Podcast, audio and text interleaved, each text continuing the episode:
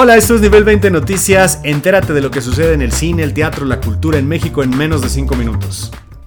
Pues hoy les traemos la película Animales Fantásticos que acaba de estrenar en nuestro país.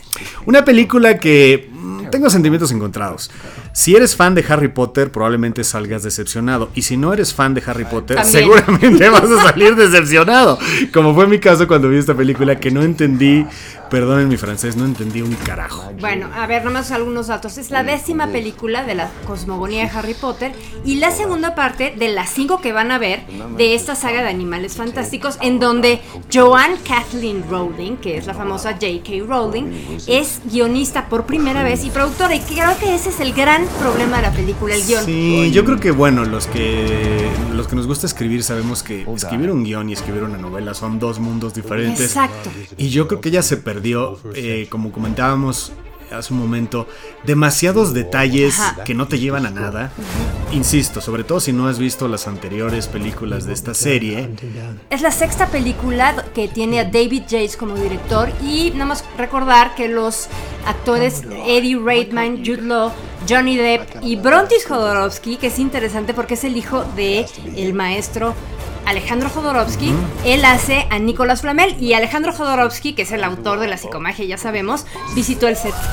Claro, obviamente en el aspecto visual es impecable, es una maravilla, pero bueno, yo creo que después de ver 10 minutos de efectismo y de Se pasa. magia visual, ya quieres ver una historia, que te cuenten una historia, una historia simple, una historia que tenga una estructura, que te lleve a algún lado, y por lo menos a mí, y perdónenme los fans, pues no me llevó a nada más que a bostezo. Pero bueno, eh, pues no, no es una- exactamente una recomendación, pero podemos verlo.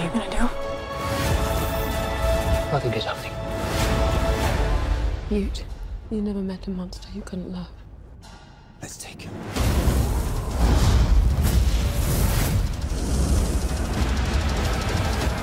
Y estamos felices de platicar en esta ocasión del evento cultural más importante de fin de año, en mi humilde opinión, que es la Feria Internacional del Libro de Guadalajara. Así es, es la edición número 32, eh, a la cual acudirán alrededor de, nada más como algunos datos, 800 escritores, 20.000 profesionales del libro, acuden 2.187 casas editoriales de 47 países. Si has estado en la Feria del Libro de Guadalajara, sabes que es un evento imponente, no sabes ni por dónde empezar, hay tantos eventos sucediendo al mismo tiempo. Muchos ni siquiera tienen que ver con literatura o con libros, por si no eres un, un gran lector. Hay música, siempre hay conciertos, hay teatro, es decir, hay todo un mundo cultural girando alrededor de la feria que en esta ocasión le rinde honor a Portugal. Así es, y se va a llevar a cabo del 24 de noviembre al 2 de diciembre y vienen, digo, por mencionar algunos nombres, los premios Nobel eh, Orhan Pamuk, que es un autor turco, Que por cierto ya estuvo hace algunos años, yo tuve la oportunidad de verlo y regresa. Ok. Viene George F. Smoot, que es un físico y astrónomo estadounidense. Y Mario- nuestro Mario Molina, el ingeniero químico aquel, ¿te acuerdas que recibe el premio Nobel por ser uno de los descubridores de las causas del agujero de ozono? Así que es tiempo de libros y tortas ahogadas.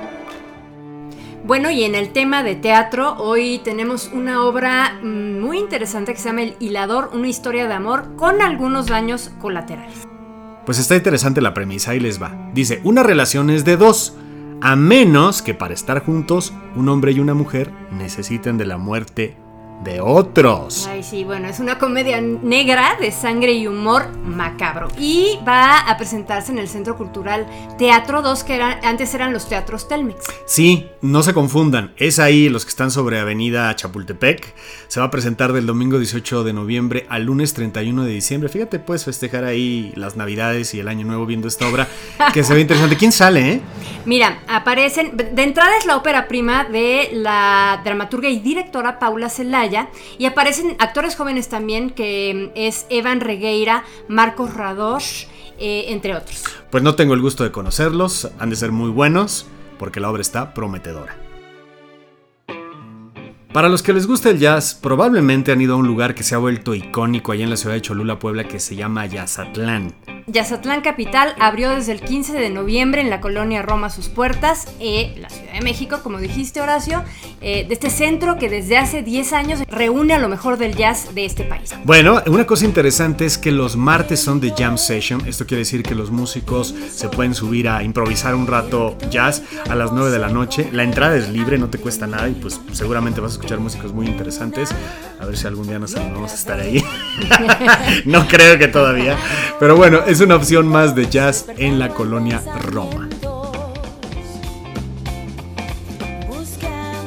Pues muchas gracias por habernos escuchado en Nivel 20 Noticias. Estamos en YouTube, nuestro canal se llama Nivel 20 Noticias. También en Facebook. Y Nivel 20 Radio. que se me estaba olvidando.